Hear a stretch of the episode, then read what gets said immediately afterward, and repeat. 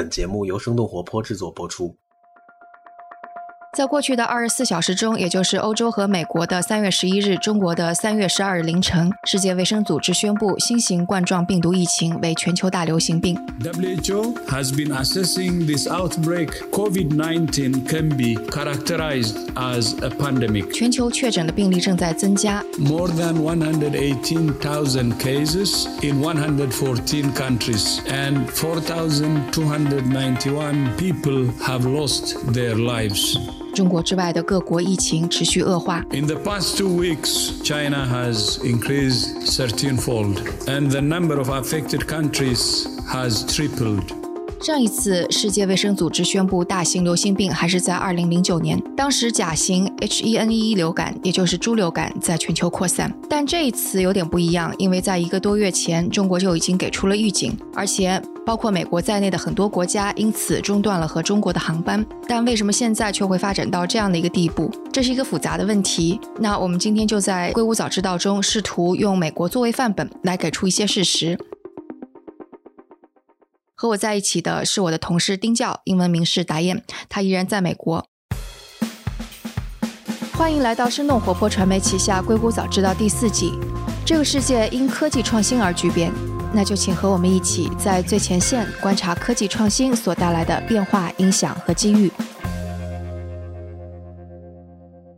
在和达燕连线之前，我们先连线美国华盛顿记者音乐，因为在刚才，也就是美国东部时间三月十一日的晚上九点，北京时间十二日的早晨九点，特朗普在他的椭圆办公室向美国全国做了在线讲话。Today, the World Health Organization officially announced that this is a global pandemic.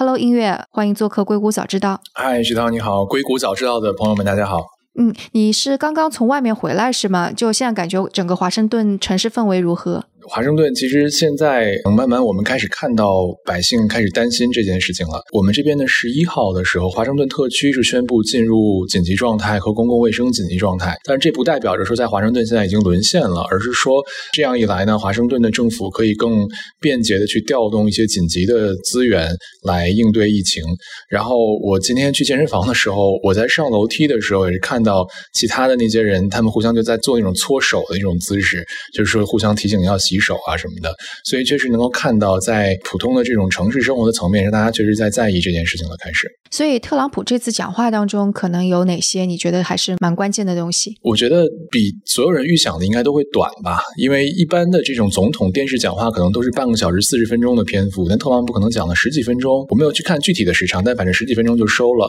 它里面比较关键的信息点就是，应该是从美国的这周五开始，会在未来三十天禁止欧洲人士入境美国，但是不包括英国人。这个应该是他今天演讲当中最大的一个一个新闻。那除此之外，他还提到说，包括要尽量的去加强对美国这些公共卫生医疗机构的资金的支持，提高对中小企业的支持，加强检测呀等等，这这样一些东西，其实他之前也宣布过类似的政策的，所以这些并不算是今天新出来的消息。那整体上应该是最突发性的、最爆炸性的，就是对欧洲人士的进入政策。但特朗普此次讲话，他可能比较特殊的是在于它采用了在线的形式，而不是线下的记者发布会的形式，对吧？对，但是我觉得，因为线下的记者发布会，其实它更多的是面对记者，然后由记者在向公众去传达。那特朗普跟媒体之间的关系，我们也知道是什么样子的，所以可能今天晚上他会选择把这个整个的这个新冠疫情的情况升级成一个全国性的电视讲话，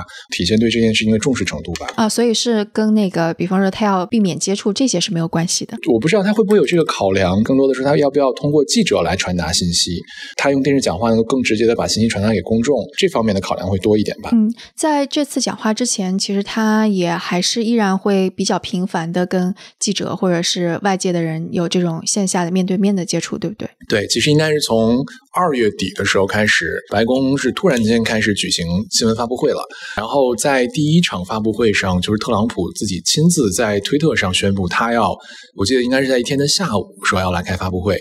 然后等到第二天，应该是在二月二十九号，是一个周六，可能是九十点钟了吧。特朗普又是在推特上宣布，他要马上要开一个发布会，所以大家都纷纷的赶到白宫。我记得当时白宫里面的工作人员都说，他们都是临时接到通知要要回来加班，呃，所以这样的一种对媒体表态的频率，我觉得可能自特朗普上任以来都很少见。但从那以后啊，白宫就会坚持，基本上是每天都会开一场发布会，但有的时候可能是副总统彭斯来主持，呃，并不是每一场特朗普都会参加。但是确实，特朗普有的时候可能会突然间露面，然后说一些话之类的。嗯，所以都是跟疫情相关吗？基本上都是和疫情相关。但是我觉得最近一段时间，可能美国政府的一个非常关注的或者非常在意的一点就是。这个疫情到底会怎么冲击美国经济？因为是在周一的时候，美股出现了零八年金融危机以来的第一次暴跌熔断。特别是在大选年来说，这个对特朗普是非常敏感的一件事情。所以从这件事情出来之后，我们能够明显感觉到，现在美国都在各方面的加强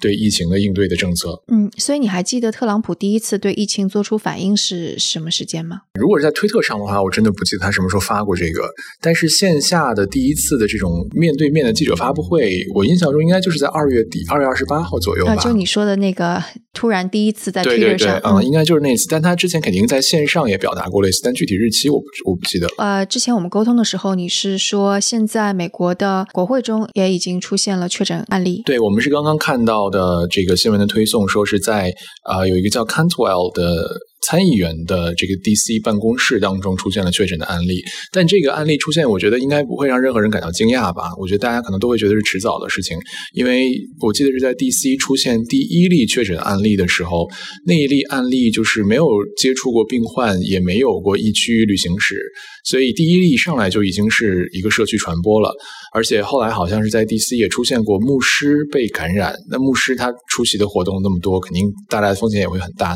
嗯，包括纽约州的州长一直在怼联邦政府，觉得你们这个检测工作做的太不到位了。而随着监测工作进一步的去铺开，那根据纽约州长他原话好像是说，我们会看到这个确诊案例会有火箭式的上升。那估计现在接下来我们可能看到的就是一个 火箭式的演变吧？对，因为我记得是 J P Morgan 他们做了一一个示意图，就是把呃这种传染病的。发展比做成一个正向分布的这种曲线，然后分为了四个阶段，是初始阶段，就是开始出现感染案例；然后第二个阶段是加速阶段，就这个时候会出现一个疯狂的增长；第三个阶段呢是后积累阶段，就这个时候还在增长，但是增速开始放慢；然后下一个阶段呢是恢复阶段，就是增长的案例已经很少了，而康复的案例很多。那在这个图里面呢，J P Morgan 是把中国放在了第四个阶段，就是已经开始出现很低的增长和很多的康复，而美国现在是在第二个增。增长阶段的开始，也就是说，美国才刚刚要进入一个病例飞速攀升的阶段。这一点，我们之前在白宫的发布会上听很多的这个卫生官员，他们也是言辞，我觉得算比较委婉的说了吧，说我们肯定还会看到病例的增加，这些都是我们可以预见的等等。但具体的增加的幅度或者这个曲线的坡度是如何的陡峭，什么他们并没有说。我觉得现在白宫发布会可能一个主旨思想就是稳住大家的信心。你也说到，其实特朗普在这一次，起码从发布会层面上面看起来，动作还是挺积极的。那为什么可能看起来还是会如此大规模的蔓延？我自己感觉，特朗普在今天的发布会上，可能唯一说的一个比较爆点性的东西，就是关于欧洲的进入政策。但是我们在美国看到的很现实的情况，确实检测试剂不够，导致很多人即便已经怀疑自己真的感染了，都没有办法去接受检测。没有检测你就没法确诊，没有确诊就只能自己在家隔离。但这个对于个人和对于周围的公共安全来说，都是是很大的风险，但是在特朗普今天讲话当中，他并没有提到任何关于检测的工作的这个内容，除了说现在还有大量的这个检测试剂在向全国发放，但是什么时候能够确保到检测真的能够到人，然后呃确诊的病人的这个隔离防控是否会真的有效？你怎么去保证真的能够在国内控制住这些？我觉得这些他都是没有提到，而且像他今天一上来就是在说他自己采取了多么英明的决策，说从疫情出现一开始就禁止去过中国的非美籍人士。入境美国，正是因为这一点，才会让美国现在的疫情。是可控的状态，是他的他说的方式。然后他马上又转到说：“你看，欧洲没有禁止来自中国的这个游客入境，所以欧洲现在是这个政策。那我们现在也要禁止欧洲。”我觉得这个逻辑是一个让我觉得挺尴尬的逻辑。到现在为止了，怎么会还是觉得这件事情是一个美国之外的事情呢？明明美国已经有这么多的社区感染。之前在白宫记者会上也有人问过，说国内出现这么多社区感染的情况下，为什么我们还没有看到检测试剂更有效的投放等等？呃，甚至还有的时候说，就特朗普这周和很多。多的医疗保险机构的人见了面，谈判的一个成果就是所有有医保的人，你的这个接受新冠检测或者新冠治疗的费用全都由医保来承担。然后现场有记者就会问，当时问的是彭斯，那没有医保的人，你让他们怎么办呢？然后彭斯就没有回答这个问题。后来在彭斯离场的时候，这个记者继续高声的追问，然后这个时候白宫新闻办公室的一名助理就回过头来对这个记者大喊说：“你在这大喊大叫也没有人会理你的。”就其实整个的这个过程，就大家看的会觉得有点，就是记者并没有达到记者想得到的答案。所以接下来的这段时间，可能在美国确实因为各方面的原因，可能还是会出现一定的病例的增长。对我看今天特朗普可能还更加强调的一点是，想要提醒大家，过去三年在他治下经济是非常好的。对我觉得周一美股暴跌之后，这两天所有的白宫的表态。基本上都是在围绕一个主题，就是美国的经济没有问题。我记得今天特朗普在演讲当中还说了一句，说这个不是一场经济危机，这个只是一个暂时的，我们需要一起来应对的一个时刻等等。包括应该是在这周一的早晨，美股暴跌之后，当时因为我正好在白宫做了一场直播，呃，卫生部长当时正好在白宫里面，然后他就跟记者讲了两句，然后他作为一个卫生部长，也在强调现在美国的经济的基本盘是多么的稳定。然后后来在记者问他关于一些检测试剂的问题的时候，卫生部长干脆就没有回答这些问题，就直接走了。所以我觉得这个也是一个挺挺体现出现在白宫内部工作重点的一个信号吧，就是卫生部长都开始来聊经济了，而不去聊卫生的事情。我想这可能也是跟在大选年是息息相关的。对，我觉得是这样。因为今天其实还有另外一个事情，就是 CNN 的记者。呃，在问特朗普，我觉得是让特朗普很尴尬的问题。就是现在有很多人说，特朗普的表态和美国卫生领域的高级官员的表态都不在一个频率上。然后 CNN 这个记者就问特朗普，你怎么看待这样一种声音？然后特朗普就非常无情的 diss 了他，就说你们这就是 CNN 的假新闻，就没有再回答下去。但现在其实是有着这样的一种争议的，就是关于特朗普政府在这次应对疫情的过程当中，到底是不是出现了疏漏、出现了延误，这个讨论是一直都存在的。呃，特朗普今天讲话中还有一点是比较微妙的，就是他之前提到的一个应对新冠疫情经济冲击的方法，就是去在今年全年免除所有的工资税，把工资税降为百分之零。这一点我觉得其实肯定是会汇集到这个美国人民，但是在记者会上就马上有美国记者问特朗普，因为工资税在美国财政里面可能我记得是在二零一七年是给美国财政创造了一点一万亿美元的收入。如果你把这个免除的话，你拿什么去填补这一点一万亿的财政收入的减少？但是当时美国的官员也没有回答出这个问题，包括当时应该是白宫经济顾问库德洛在发布会上，他就说啊，今天我们的聊的重点是疫情的情况，那具体我们这个财政这个账怎么算？我们之后会再有更多的细节来给出来。但是马上我们就看到，在国会里面，特别是民主党人就不愿意去批准这个这个案子，然后特朗普就又把它说成是民主党人你们不作为啊，或者是怎么样。包括今天采访里面，他的论论调也是在说啊，我们希望民主党人能够真的赶紧研判一下这个方法，等等等等。所以其实我觉得这个也是也是也是挺微妙的一点。然后应该是今天是国会参议院里面的，就说特朗普政府不能觉得什么东西你都能靠。降税来解决问题，这是一个公共卫生的问题。对，特朗普在这次讲话最后也说，我们现在应该把党派之争放在。一边，我们共同来携手度过这次难关。但感觉是美国现在是，特别是大选年，不太可能把党派之争给放在一边的。嗯，或者我觉得这样的一种所谓的把党派之争放在一边，可能只是把某一个党派的利益放在一边，然后来维护另一个党派的利益。但这个也是这种政治生态一种很天然的属性吧。嗯，好，那非常感谢音乐给我们带来前方的报道。好，谢谢徐涛。那接下来我们来连线达燕。Hello，达燕。嘿，徐涛，现在加州氛围感觉如何？哎呀，我这个已经两周没出去了。我今天看到新闻，确实是街上的各种各样堵车好了百分之二十多。这边的新闻说的，其实你也没有出去，也不知道 到底路上如何，对不对？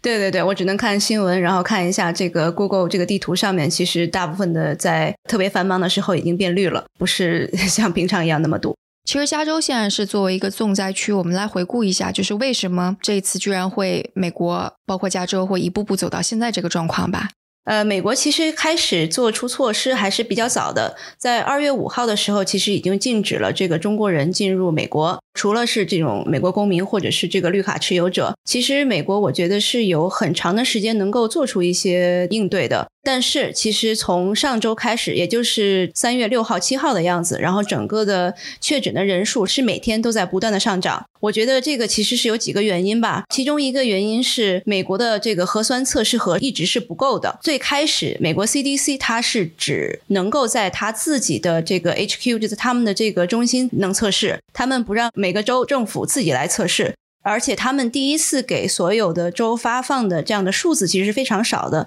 可能每天就只能测一两百个。这样的数字是非常不够的。第二个来说的话，他们第一批给到所有州的这样的一个核酸检测盒是有非常多的缺陷的，所以这样其实就导致了一个大家觉得好像我们的疫情并不是很严重。事实上，其实是有很多人可能被感染了，但是是一直没有能够确认。CDC 为什么会迟迟不发放足够多的核酸检测盒呢？我觉得他们还是因为准备的不够充分，他们可能这个低估了这个疫情的这个严重性。而且在另外一个层面上面，他们一开始只是在防范从中国来的这些旅客，他没有防范这个其他国家的旅客，比如说是在加州，然后甚至是在这个华盛顿，也是这个重灾区，非常多的这种案例都是从比如说韩国、意大利和其他的国家旅行回来的这样的确诊案例。所以结果他们忽视了说，病毒其实并不因为人种和国籍而传播，是不分人种、不分国籍的。对，我觉得这是一个特别大的一个疏忽，他们完全就是忽略了会有其他的可能性。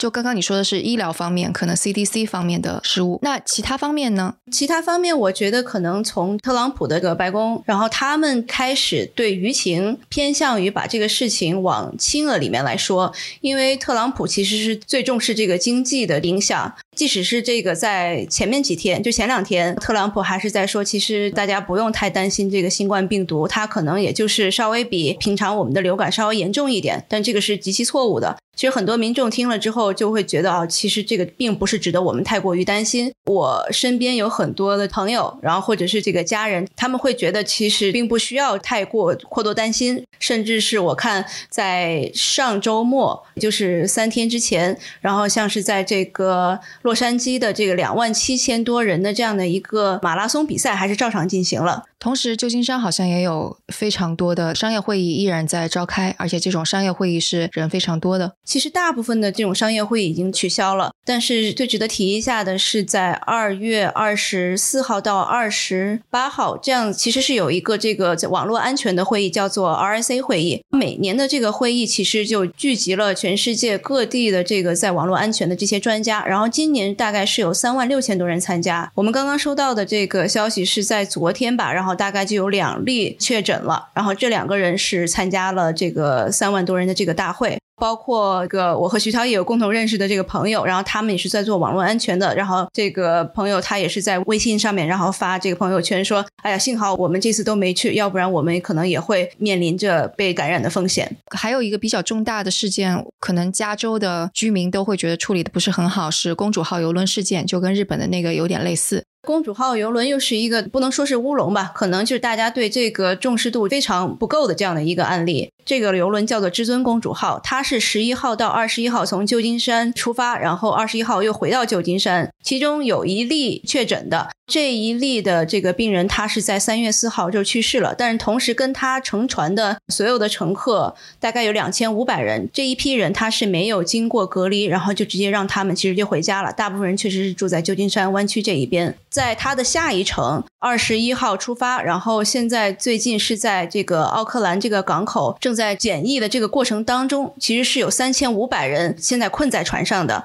上个星期六，美国军方利用直升机，然后往船上是空投了。大概四十六个这样的一个核酸测试盒，测试结果是大概有二十一个确认的病例，将近百分之五十，对，将近一半了。所以他们就会对这个事情就更加重视了。然后从周一开始，他们就不断的把船上的这些游客，如果是加州以内的，他们就会往北边的一个军事基地在隔离；剩下的游客，他们先暂时的在加州这边的一个酒店里面等候这个检验，到时候可能会送到别的州进行这个军事基地的隔离。就我们都说，中国跟美国现在是世界最大的两个经济体。那过去一两个月，中国的经济受到了什么样的损害？我们其实也有一些报道。那接下来现在看到的，其实就相当于是黑天鹅在美国的出现。我们已经看到美国的股票市场已经是受到了非常大的重创，对吧？星期一大家也都应该看到新闻了，造成了一级市场的熔断。这个 circuit breaker 上一次市场的熔断还是在九七年亚洲金融危机。星期二稍微有一些些反弹，但是今天持续还是在跌，然后正式宣布了我们已经进入熊市了，然后整个股市是进入到了三年前的水平。然后又因为特朗普可能这一次进行的全国谈话是在晚上，所以我们可能还要拭目以待，明天早上的股市可能会出现什么样的一个状况。